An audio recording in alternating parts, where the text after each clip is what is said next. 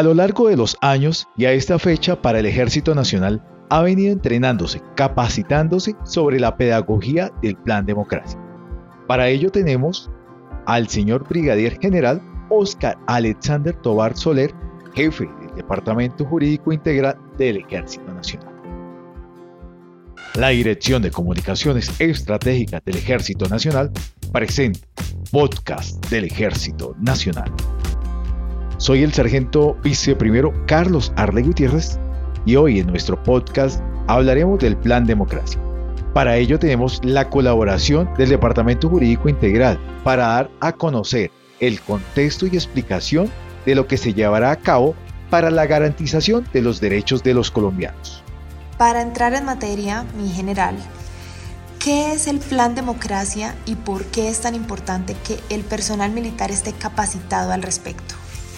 Bien, el Ejército Nacional de Colombia estructura su quehacer a través de planes, que son documentos que eh, abordan una preparación, una planeación, una ejecución y una evaluación, desde luego para que la trazabilidad eh, no solo sea constitucional, sino que sea normativa.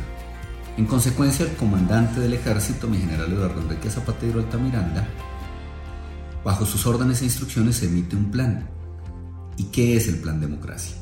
El plan democracia no es más que un documento que prevé qué debe hacerse antes, durante y después, básicamente de comicios electorales. ¿Y para qué? Para ser consecuente con, primero, el preámbulo constitucional, que tiene un carácter interpretativo y vinculante, lo segundo, para cumplir los fines del Estado, que está en el artículo segundo constitucional, lo tercero, para ser consecuente con el artículo 113, en relación con la colaboración armónica, es decir, que cada institución debe cumpliendo su misión ayudar a que se cumplan los fines del Estado. Y el artículo 217 constitucional que nos advierte cuáles son las, las misiones de las fuerzas militares que tendrán como finalidad primordial, no es excluyente ni excepcional, garantizar la defensa de cuatro elementos que son la soberanía, la independencia, la integridad del territorio nacional y el orden constitucional. Pero ello para qué se hace? Para contribuir en ese esfuerzo eh, de Estado, de instituciones y de interinstituciones en aras de lograr, pues desde luego, su legalidad, su legitimidad para el cumplimiento de los fines del mismo Estado. Pero también ese plan de democracia se desarrolla para lograr un control institucional del territorio colombiano en aras de contribuir al uso, goce y disfrute de los derechos que tienen aquellas personas que lo tienen en relación con el sufragio o del voto, de ir y poder eh, de una manera directa participar en la democracia. ¿Por qué es importante que lo conozcan nuestros militares? Porque quien no sabe cumplir su misión ni conoce su misión, pues no sabe si la está cumpliendo bien o no.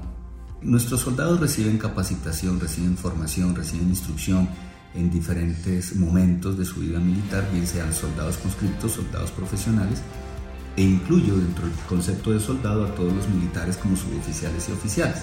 Y ellos desde luego que también reciben diferentes capacitaciones pero reciben la capacitación para cumplir bien y fielmente con su misión constitucional. El gran filósofo Aristóteles dijo que el hombre es un animal político por naturaleza.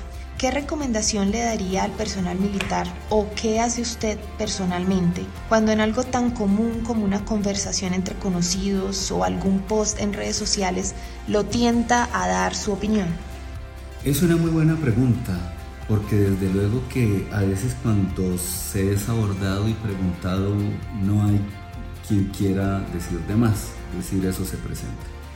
Pero eso es bueno enmarcarlo en lo que nos plantea también nuestra Constitución Política de Colombia en su artículo 20, cuando nos habla en relación al derecho a la libre manifestación, a la libre expresión, a la libre información y a la libre comunicación. Pero ese artículo constitucional también nos habla en relación de que eso se puede hacer, pero con responsabilidad. Ese es un primer punto. Y un segundo punto es cuando a voces de la misma carta, de la misma constitución política, nos dice el artículo 217 cuál es la misión constitucional del ejército, pero después nos invita a darle lectura al 219 y el 219 nos dice que la fuerza pública no es deliberante, es decir, no podemos deliberar los miembros de la fuerza pública y tampoco tenemos el derecho al sufragio. Así es de que yo no puedo andar diciendo voy a votar por X persona cuando no tengo el derecho al sufragio. Pero además lo siguiente, cada militar colombiano es embajador de la marca. En el caso de ejército, por eso llevamos nosotros nuestro apellido al lado derecho, que somos representantes de la familia, y al lado izquierdo llevamos eh, desde luego el emblema y la letra que al pie se lee ejército. Así de que somos embajadores de marca.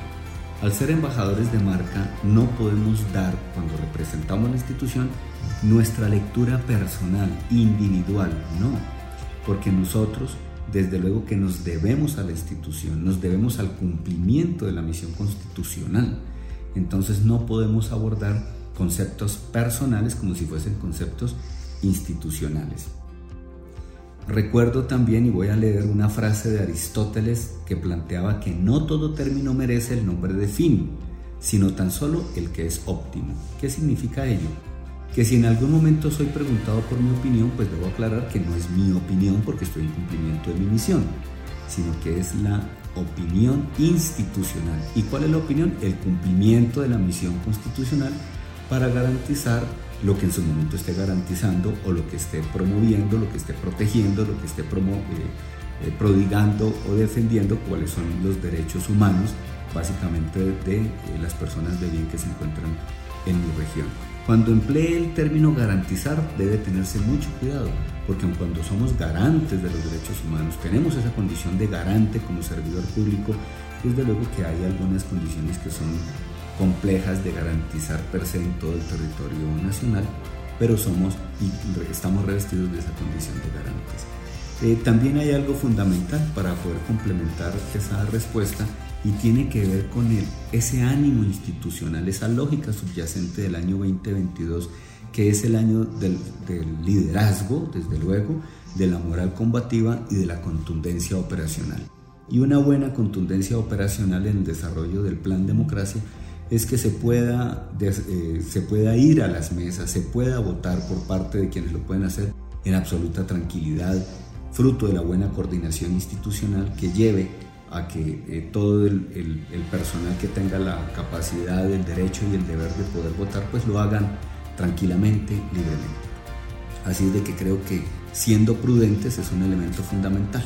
A lo último, y uniendo esta respuesta con el querer de Comando General, pues nuestro Comando General de las Fuerzas Militares en su plan de campaña bicentenario, que desde luego que también es nuestro Héroes de la Libertad, pues persigue una línea de esfuerzo operacional denominada por el respeto por la constitución política, la ley, los derechos humanos y el derecho internacional humanitario, fortaleciendo la legalidad y legitimidad en contribución al mantenimiento de las condiciones necesarias para el ejercicio de los derechos y libertades públicas. Así es de que pues estamos siendo consecuentes con, con, lo que el gobierno, el sector defensa, el comando general, el comando del ejército y cada uno de los comandos en los ámbitos tácticos pues han ordenado que no es otra cosa que el cumplimiento de nuestra misión como está en la constitución política de Colombia.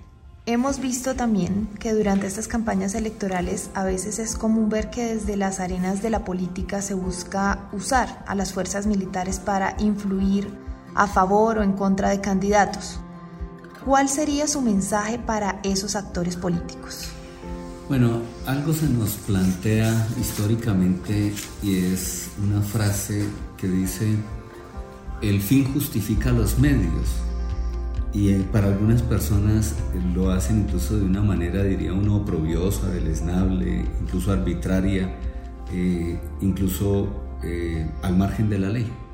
Y con ello hay que tener mucho cuidado y pues aprovecho esa oportunidad para invitar a que no se involucren en las contiendas políticas a la fuerza pública.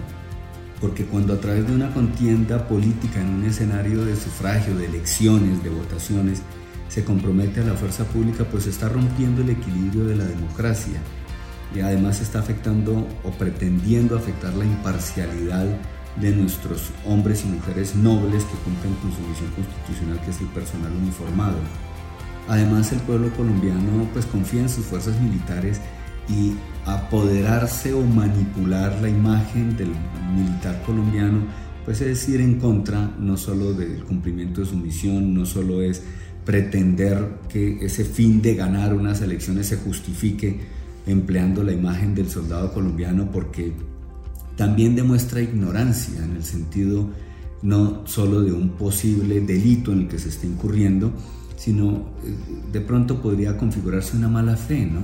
Y es cómo hago para, eh, apoderándome de la imagen del militar colombiano en el que cree el pueblo colombiano, entonces voy a de esa manera persuadir para que el pueblo colombiano vote por mi causa política, dirá algún eh, candidato. Pero vea, también invito a la reflexión. Y en ese sentido lo que puedo decir es que hay varios delitos que contempla nuestra, nuestra legislación.